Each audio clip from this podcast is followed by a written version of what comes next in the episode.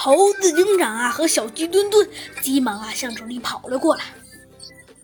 猴子警长和小鸡墩墩啊观察一下四周的环境，说道：“女子，如果我没有记错的话，我现在应该可以肯定真正的犯人喽。”啊，真的？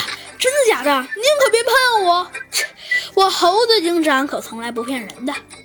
其实犯人很简单，就是你。花匠，来吧，小鸡墩墩，给咱们这位光明正大的花匠戴上手铐。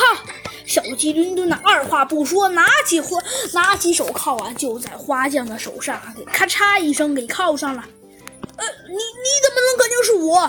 在一旁浇花的花匠啊，抗议道：“哦，我怎么肯定能是你？其实很简单，如果有经验的花匠应该都知道吧。”现在是夏天，夏天的中午应该是不能给植物浇水的，因为那时气温很高，植物要通过蒸发水分来散热，而这时给植物浇水，植物根部遇冷，影响的对水分吸收，会造成植物的损，呃，植物的死亡。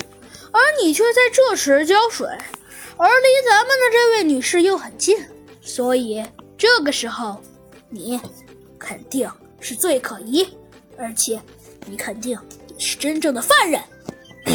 这我，好，你还想说什么呢？我我我我，唉，好吧，我承认，这是是我，唉，是我错了。我的确想偷。好了好了，先生。如果你有你的怨言，那你还是去法庭说吧。就这样，猴子警长啊和小鸡墩墩又抓住了另外的一个犯人。但是啊，虽然又抓住了一个犯人，但是啊还是……哎，好了好了，我都说了多少遍了。你有这点时间，还是等着到法庭再说吧。猴子警长一摆手，只见呢，他拿起了他的通讯器，对着里面说道：“你好，没错，是这样的，这里有几个犯人，不对，只有一个，你赶紧来就是了。”猴子警长，话筒里啊传来了这样的声音。没一会儿，一辆警车就到来了。那小鸡墩墩总算又了结了一个案件。你看我说什么了？也不一定每天晨练就不是没有案件的哟。